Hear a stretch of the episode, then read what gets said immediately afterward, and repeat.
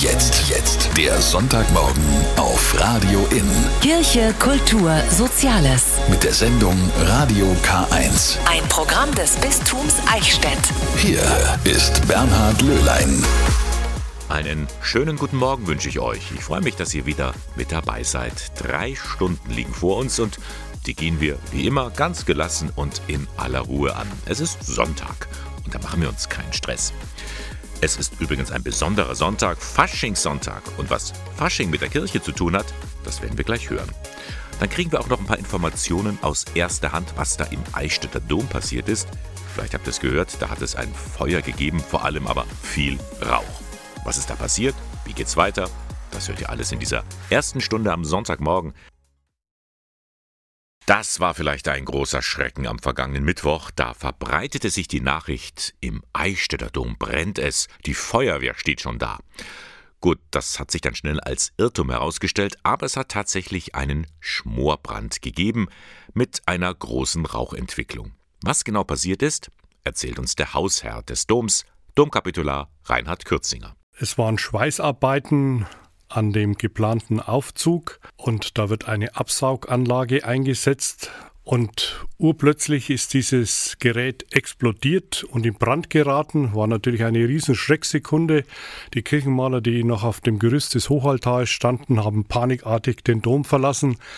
Man konnte dann dieses Absauggerät schnell ins Freie ziehen und auch löschen. Die Feuerwehr wurde gerufen, eingreifen musste sie nicht mehr. Aber der Dom war wie im Nebel, alles war voller Rauch und vor allen Dingen, das war so ein beißender Geruch, der sich sofort in die Atemwege gelegt hat. Das habe ich dann selbst überprüft am nächsten Morgen, habe mal kurz reingeschaut und es war schon so ein unangenehmer Geruch. Und das Ganze während der Renovierungsarbeiten am Dom, der ist ja schon seit einigen Jahren geschlossen. Nun ruhen erstmal die Arbeiten im Innenraum. Jetzt muss eine Luftraumuntersuchung stattfinden und im Laufe der nächsten Woche werden auch Wischproben entnommen an verschiedenen Stellen des Domes. Und wenn das alles ausgewertet ist, die Befunde gehen zunächst in Labore, wir erwarten mit Spannung die Ergebnisse, dann werden wir hören, ob es weitergeht innen. Hoffentlich sind keine Giftstoffe mit im Spiel, sonst hätten wir ein Riesenproblem. Genau, denn dann verzögern sich die Arbeiten. Und was das für die geplante Wiedereröffnung Anfang Juli bedeutet, mag man sich gar nicht ausdenken. Aber Sicherheit geht vor. Also es geht nicht nur um die Luft, also für die, die darin arbeiten, dass es gefährlich wird, sondern äh, wenn sich der Ruß äh, eben gelegt hat, gerade auf den frisch renovierten Heiligenfiguren beispielsweise, und der wäre aggressiv und würde die goldenen Gewänder wieder angreifen, ja, dann würden wir fast wieder von vorne beginnen. Sagt Domkapitular Reinhard Kürzinger. Warten wir es ab, warten wir auf die Ergebnisse der Untersuchungen, dann wissen wir mehr. Das waren Informationen über den Eichstätter Dom. Dort ist es am Mittwoch zu einer schweren Rauchentwicklung gekommen. Heute wird also groß gefeiert. Närrinnen und Narren, ausgelassene Umzüge, Land auf, Land ab, das gibt's an Fasching. Vor der Fastenzeit haut man also nochmal so richtig rein, feiern, verkleiden, essen, auch mal einen über den Durst trinken. Das hat Tradition, schon seit dem Mittelalter, weiß Brauchtumsforscherin Dagmar Hähnel. Aber ginge der Start in die Fastenzeit nicht ein bisschen ruhiger? Insgesamt gehört Karneval Fastnacht als Fest in den christlichen Osterfestkreis. Ostern ist das höchste christliche Fest und wir bereiten uns als Christen auf dieses Fest vor mit einer 40-tägigen Fastenzeit und vor dieser Fastenzeit haut man im Prinzip noch mal so richtig rein. Einmal Vollgas geben, damit es danach wirklich besinnlich werden kann. Übrigens ist das auch am Namen der großen Party erkennbar. Fastnacht bedeutet schlicht Nacht vor der Fastenzeit. Fasching leitet sich davon ab. Und Karneval kommt vom lateinischen Karnevale, was so viel bedeutet wie das Fleisch meiden. An den tollen Tagen aber darf wirklich alles aufs Korn genommen werden, auch die Kirche selbst. Wenn man sich beispielsweise beliebte Kostüme anschaut, dann ist es ganz, ganz lange und auch sehr früh schon die Verkleidung als Pfaffe, als Mönch, als Nonne, dass halt eben auch beispielsweise das Leben im Kloster oder auch das Leben des Klerus da durchaus auf die Schippe genommen worden ist. Die Reformatoren rund um Martin Luther, die wollten dem Treiben übrigens ein Ende setzen. Gelungen ist es ihnen nicht. Und deswegen ist weiterhin ab dem 11.11. .11. für viele die schönste Zeit des Jahres. Die fünfte Jahreszeit nämlich. Aber Moment, warum genau eigentlich ab dem 11.11.? .11.? Es gab nicht nur die Fastenzeit vor Ostern, sondern auch vor Weihnachten, auch 40 Tage. Und 40 Tage vor Weihnachten, das ist der 11. November. Dann ist sozusagen im bäuerlichen Arbeitsleben, das ist so die Zeit, in der die Arbeit eingestellt wird, in der geschlachtet wird. Das heißt, es bot sich eigentlich an, da ganz ähnlich zu feiern wie vor dem österlichen Fasten, auch nochmal richtig mit Fleisch essen, mit Fett genießen, mit, mit Tanzen und Alkohol und dem Ganzen, was dazugehört. Und die geht dann an Weiberfastnacht weiter. Da Ostern jedes Jahr anders liegt, kann auch Fasching mal im Februar, mal im März sein. Denn immer der Sonntag nach dem ersten Vollmond am Frühlingsanfang ist der Ostersonntag. In diesem Jahr übrigens am 31. März. Ja, das kommt in den besten Familien vor. Eltern sind mit der Erziehung ihrer Kinder überfordert. Und wenn es dann akut wird, wenn das Kindeswohl gefährdet ist, dann kann es schon besser sein, dass die Kinder ihr Zuhause verlassen und für eine kurze oder längere Zeit anderswo untergebracht werden. Zum Beispiel in der Caritas Außenwohngruppe in Ingolstadt. Da finden Jugendliche ein neues Zuhause auf Zeit. Jede und jeder in einem eigenen Zimmer. Begleitet werden sie dort unter anderem von Carla Hüter. Das Besondere an ihr, sie hat selbst einmal als Jugendliche in dieser Außenwohngruppe gewohnt. Tatsächlich ist oftmals dieser Knackpunkt und Schlüsselpunkt, wenn die mitbekommen, dass ich halt hier war, das ist für mich dann oft einfach leichter, mit denen in Kontakt zu treten, glaube ich, als bei anderen Kollegen. Gerade wenn es darum geht, oh, die Dienste sind jetzt so nervig und so lästig, dann kann ich schnell sagen, ah, ich muss dann auch durchkommen, die sind jetzt eh reduziert, das tut mir schon, das ist dann einfach einfacher. Oder die sind auch oft neugierig und wollen wissen, wie das bei mir damals war. Und das ist gleich so ein Anknüpfungspunkt. Carla Hüter kam damals in die Wohngruppe, weil ihre Mutter an starken Depressionen litt. Trotz zeitweiser schlechter Noten konnte sie das Abitur machen. Ihr Bezugsbetreuer setzte sich damals für sie ein. Das war dann so, okay, es ist jemand da, der hört mich und sieht meine Bedürfnisse und boxt es mit mir durch und nimmt mich an die Hand und zieht das durch und hört meinen Wunsch. Das war wirklich das Schlüsselerlebnis, ja. Und deswegen will ich auch einfach den Kindern das geben, was sie brauchen und sich wünschen und einfach, dass sie wissen, hey, da ist jemand, der ist nur für mich da, nur für mich. Das spüren die jungen Leute. Für Alina zum Beispiel ist Carla Hüter mehr als eine Bezugsperson. Es fühlt sich einfach nicht so an, wie dass es einfach eine Betreuerin ist, sondern wie so eine Freundin. Man fühlt sich angekommen und man fühlt sich auch so, man fühlt sich, dass man einfach ist, wo Leute dich einfach gern haben. Und das habe ich immer gesucht und jetzt habe ich es gefunden. Und auch die frühere Bewohnerin Anja schätzte ihre Art. Sie habe immer alles verstehen können. Man konnte halt mit Carla darüber reden, übel immer gut, weil sie halt das von sich selber gekannt hat und hat halt dann bessere Lösungsansätze gehabt. Die Arbeit von Carla Hüter, die ist vielfältig. Sie übernimmt für die Jugendlichen die Aufgaben eines Elternteils. Sie begleitet zu Therapie und zur Arztpraxis, sie organisiert Heimfahrten oder Termine mit den Eltern, hilft beim Lernen und schlichtet Streit in der Wohngruppe. Sie will einfach immer mit den Jugendlichen im Gespräch bleiben. Ehrlichkeit und Vertrauen, dass sie einfach weiß, egal was passiert, dass sie immer zu mir kommen darf und wir immer eine Lösung finden. Das ist mir so das Aller, Allerwichtigste. Die Außenwohngruppe in Ingolstadt, sie gehört zum Caritas Kinderdorf Marienstein. Carla Hüter weiß, wie es den jungen Menschen geht. Sie war selbst als Jugendliche in dieser Einrichtung. Die Sache ist entschieden. Die kleine Kirche St. Monika im Südosten von Ingolstadt wird es bald nicht mehr geben. Profaniert wurde sie ja schon vor einigen Wochen. Nun wurde bekannt, die Kirche selbst wird den Auftrag zum Abriss erteilen. Das heißt, Abriss ist eigentlich das falsche Wort, Abbau trifft es viel eher. Josef Heinl ist der Leiter der Abteilung Bau- und Stiftungswesen im Bistum Eichstätt und er hat mir bestätigt, das Gebäude von St. Monika wird es bald nicht mehr geben. Ja, es ist jetzt die Entscheidung gefallen, das Gebäude abzutragen. Es gibt aber durchaus intensive Überlegungen, welche Gebäudeelemente noch an welcher Stelle auch äh, zum weiteren Einsatz kommen können. Schon jetzt gibt es äh, elementare Dinge aus St. Monika, die auf jeden Fall in St. Augustin ihre neue Heimat finden werden. Wie muss man sich das dann vorstellen, dass da eine Abrissbirne kommt? Liegt das dann in Schutt und Asche? Nein, es wird sicher kein Fall für die Mülldeponie. Das ist eben genau der Prozess, der jetzt am Anlaufen ist. Wir versuchen zusammen mit allen Beteiligten wirklich alle Elemente aus der Kirche nach besten Möglichkeiten auch wieder an anderer Stelle einsetzen zu können. Man kann sich das ein bisschen wie so eine Organspende vorstellen. Das ist ein guter Vergleich. Ja. Also mit den Bauelementen aus St. Monika kann an anderer Stelle in Anführungsstrichen neues Leben entstehen oder äh, neue Ideen geweckt und gestartet werden. Neues Leben, neue Ideen, das soll ja dann jetzt auch hier stattfinden, in dem Areal von St. Monika. Ähm, und da möchte man eigentlich auch die Menschen mit einbinden. Richtig, ja. Nach wie vor sind alle Beteiligten, also die gemeinnützige Wohnungsbaugesellschaft, die Stadt Ingolstadt, die Kirchenverwaltung und natürlich wir als Diözese stark daran interessiert, die Anwohner und die ähm, Gemeindemitglieder von St. Augustin und vom Monika-Viertel auch weiterhin mitzunehmen, ihre Anregungen aufzunehmen. Einfach nochmal zum Verständnis, der ganze Abbau von Monika dient ja auch dazu, einer anderen Kirche finanziell unter die Arme zu stützen. Das ist die Grundidee.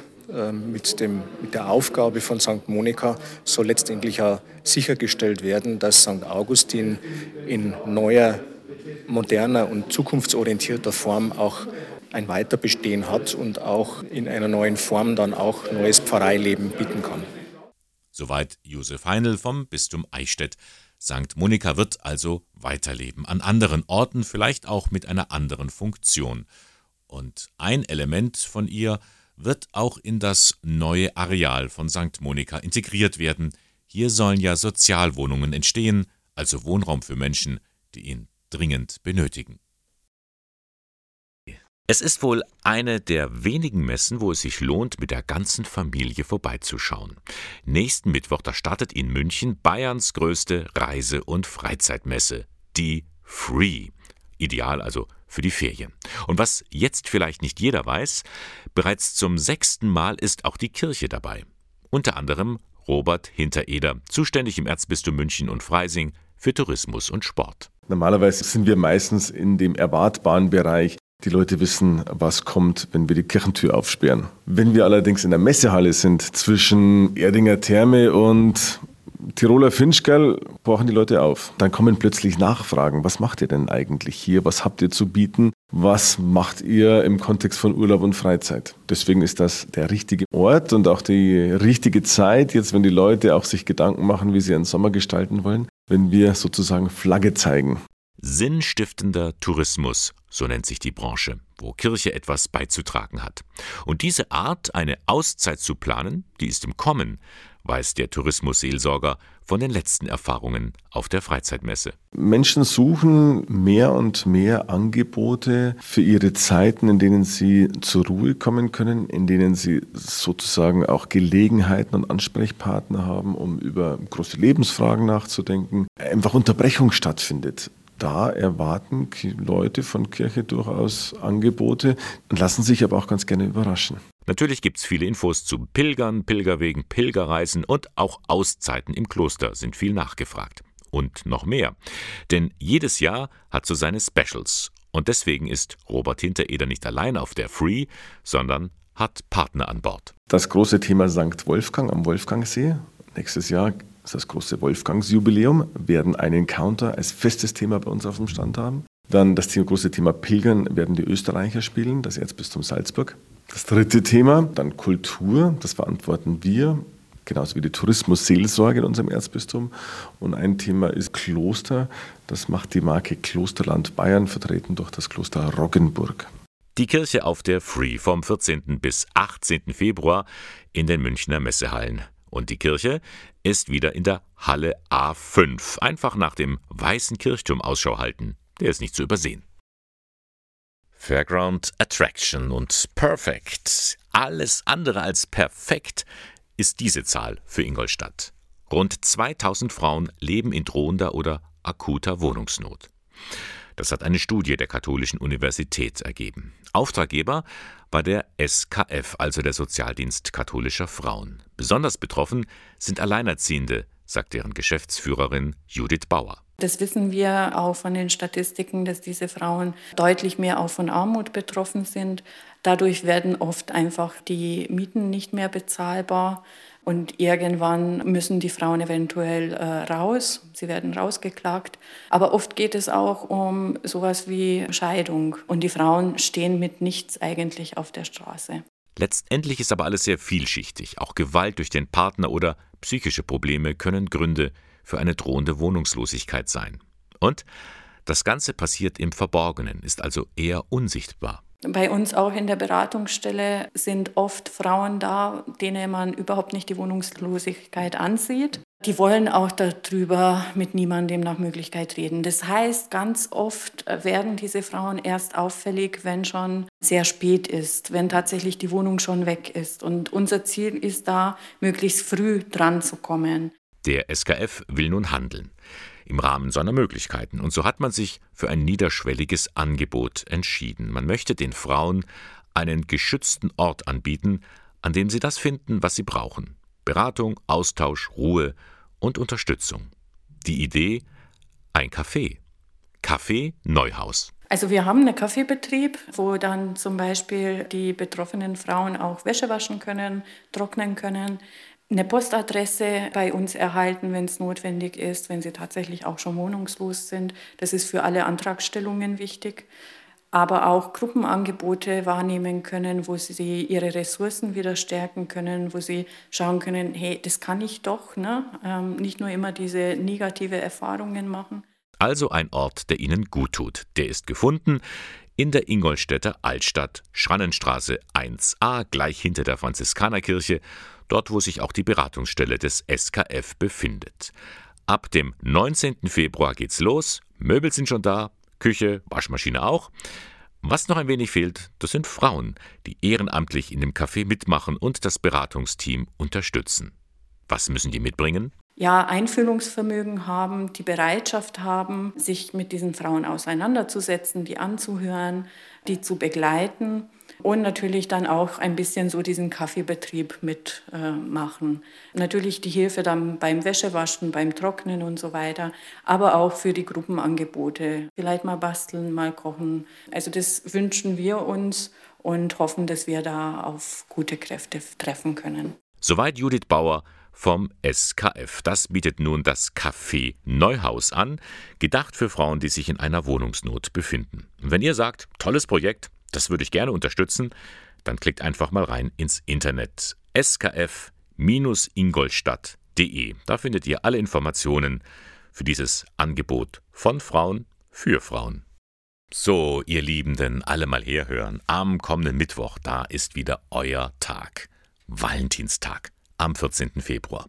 Und alle freuen sich darauf, vor allem die Blumenhändler, aber auch die Kirchen haben zu diesem Tag immer spezielle Gottesdienste für die Liebenden angeboten, ein besonderer Segen. Doch in diesem Jahr ist das alles ein wenig anders, denn der Valentinstag fällt auf den Aschermittwoch. Oh oh, das Aschenkreuz steht ja nun nicht unbedingt als Zeichen für die herzliche Liebe. Naja, vielleicht, wenn man vor lauter Liebe brennt, bleibt am Ende ein kleines Häufchen Asche übrig. Nein, nein, so ganz passt das eben halt doch nicht zusammen und darum denken auch viele Gemeinden um.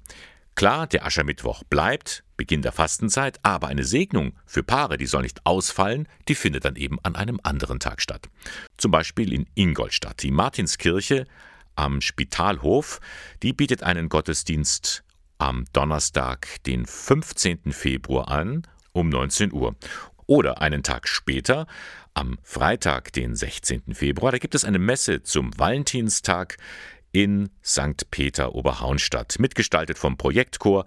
Anschließend gibt es dann auch eine Begegnung im Pfarrheim St. Peter. Der Beginn dieses Gottesdienstes am Freitag ist um 18 Uhr. Also Valentinstag muss auch in der Kirche nicht ausfallen, nur weil er auf den Aschermittwoch fällt. Wir schaffen das. Erinnert ihr euch an diesen Spruch? Äh, nein, der ist jetzt nicht vom Bob, dem Baumeister. Der stammt von Angela Merkel aus dem Jahr 2015.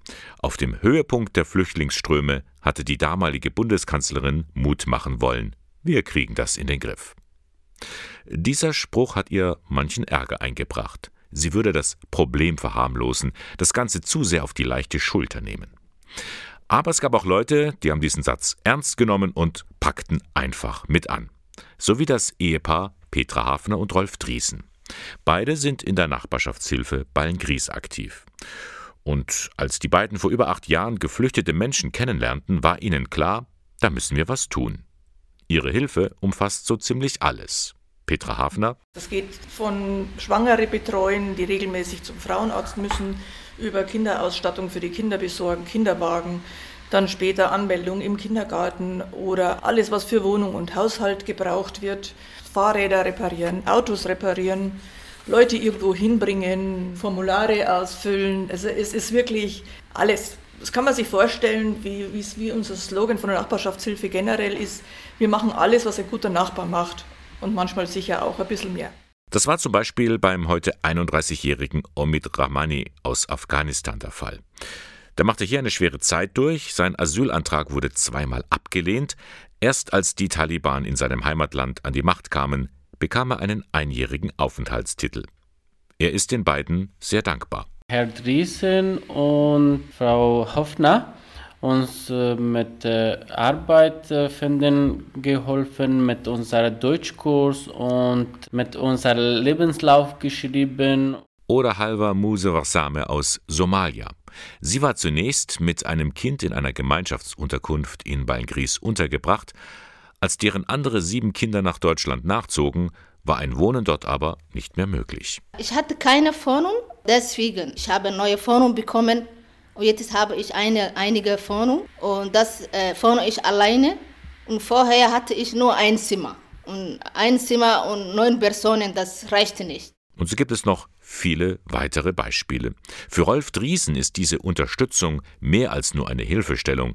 Er bezeichnet seinen Einsatz als Friedensdienst. Die Menschen flüchten aus Ländern, wo kein Frieden ist. Sie kommen her, um hier Frieden zu leben, zu erleben.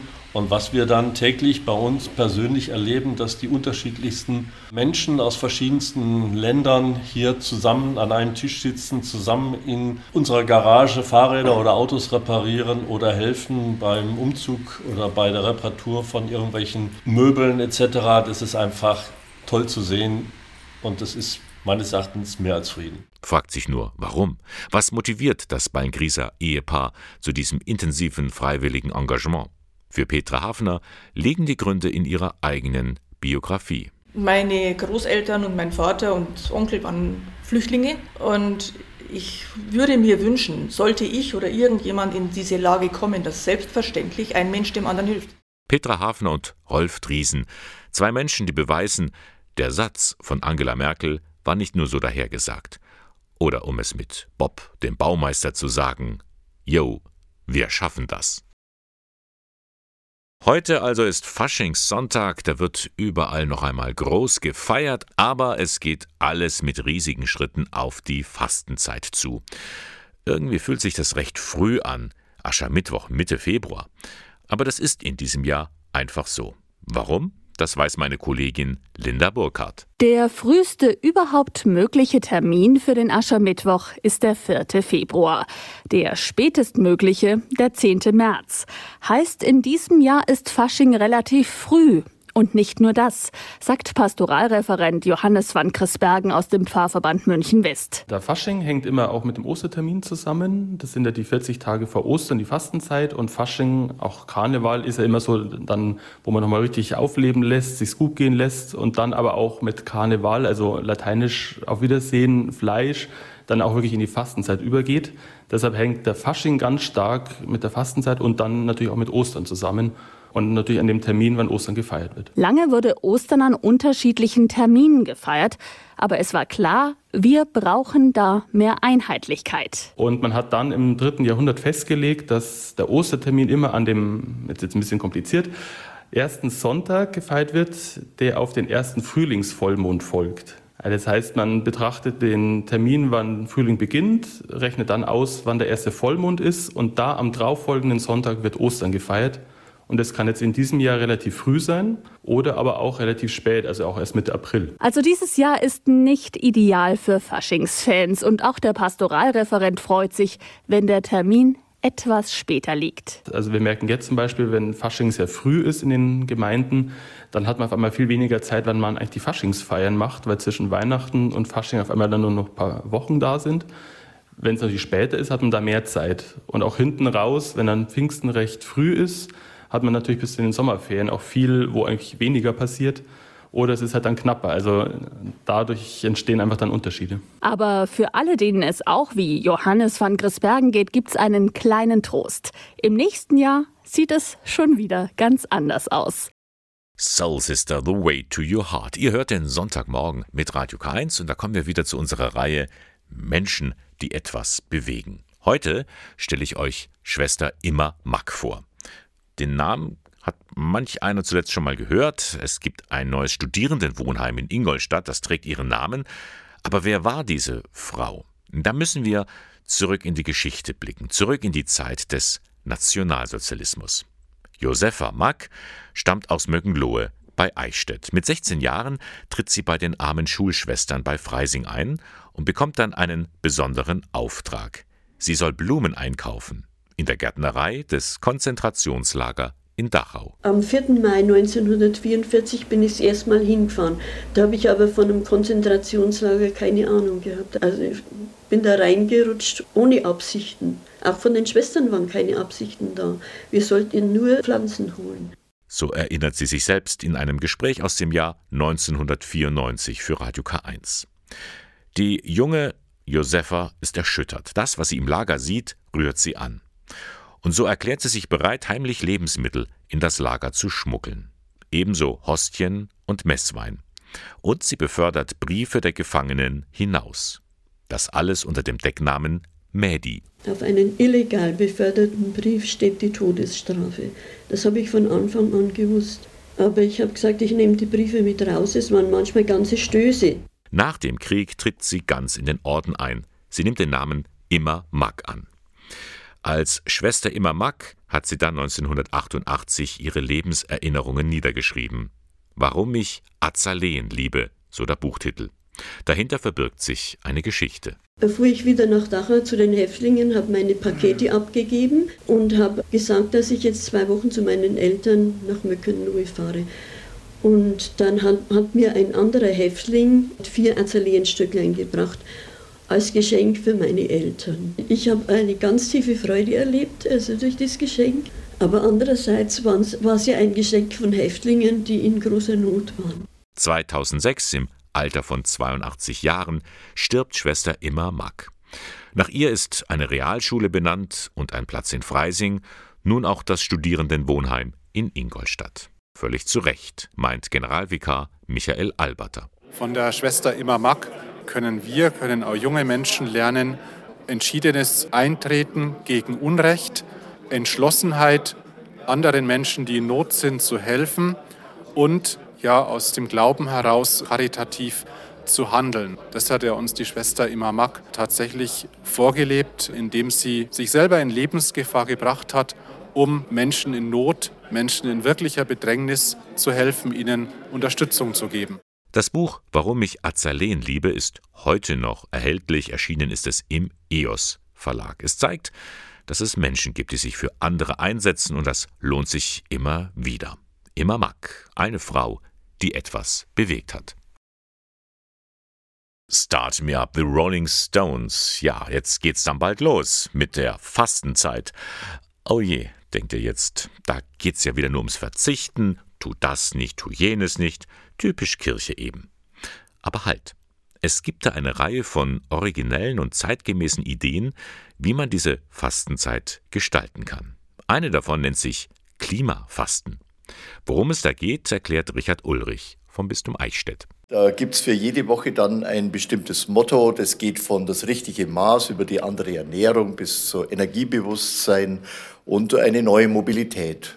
Und für jede Woche ein anderes Thema, mit dem man sich dann auseinandersetzen kann und an dem man auch lernen kann, etwas fürs Klima zu tun. So viel du brauchst, heißt das diesjährige Motto der Aktion Klimafasten.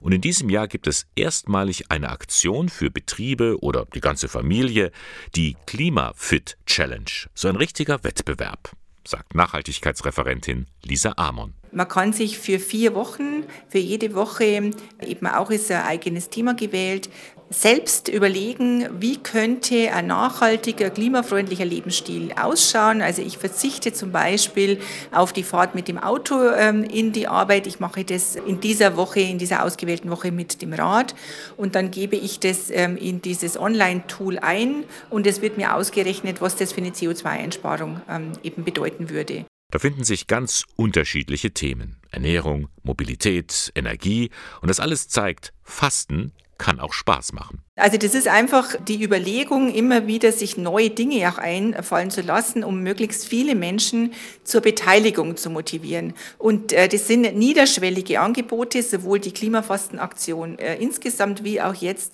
diese Klimafit Challenge, einfach auf niederschwellige Art, die Menschen dazu zu bringen, den Lebensstil zu überdenken und einfach zu schauen, wie kann dieser Lebensstil nachhaltiger gestaltet werden. Also, wie wär's? Macht mit. Wäre doch toll, wenn eine Gruppe von euch sagen würde, Challenge accepted. Die Klimafit Challenge, die und viele weitere Infos findet ihr unter klimafasten.de. Und das war auch schon wieder fast für heute, der Sonntagmorgen von Radio K1. Blicken wir nochmal kurz zurück auf die vergangenen drei Stunden. Ganz zu Beginn habe ich ja vom Brand im Eichstätter Dom erzählt. Naja, so richtig gebrannt hat es nicht, aber durch die Explosion eines Gerätes hat sich doch sehr viel Rauch entwickelt. Und nun muss geprüft werden, ob es Schäden an den Oberflächen gibt. Solange ruhen die Renovierungsarbeiten im Dom, aber Sicherheit geht halt vor meint Reinhard Kürzinger, der Hausherr des Eichstätter Doms. Also es geht nicht nur um die Luft, also für die, die darin arbeiten, dass es gefährlich wird, sondern äh, wenn sich der Ruß gelegt hat, gerade auf den frisch renovierten Heiligenfiguren beispielsweise, und der wäre aggressiv und würde die goldenen Gewänder wieder angreifen, ja, dann würden wir fast wieder von vorne beginnen. Ein neues Projekt gibt es bald in Ingolstadt, nämlich das sogenannte Café Neuhaus. Das ist ein Angebot für Frauen, die von Wohnungslosigkeit bedroht sind. Ein Angebot auch des SKF, des Sozialdienst katholischer Frauen. Und da sucht man noch nach Ehrenamtlichen, die da mitmachen. Die müssen gar nicht so viel mitbringen, sagt Judith Bauer. Ja, Einfühlungsvermögen haben, die Bereitschaft haben, äh, sich mit diesen Frauen auseinanderzusetzen, die anzuhören, äh, die zu begleiten und natürlich dann auch ein bisschen so diesen Kaffeebetrieb mitmachen. Äh, ähm, natürlich die Hilfe dann beim Wäschewaschen, beim Trocknen und so weiter, aber auch für die Gruppenangebote. Ähm, vielleicht mal basteln, mal kochen. Also das wünschen wir uns und hoffen, dass wir da auf gute Kräfte treffen können.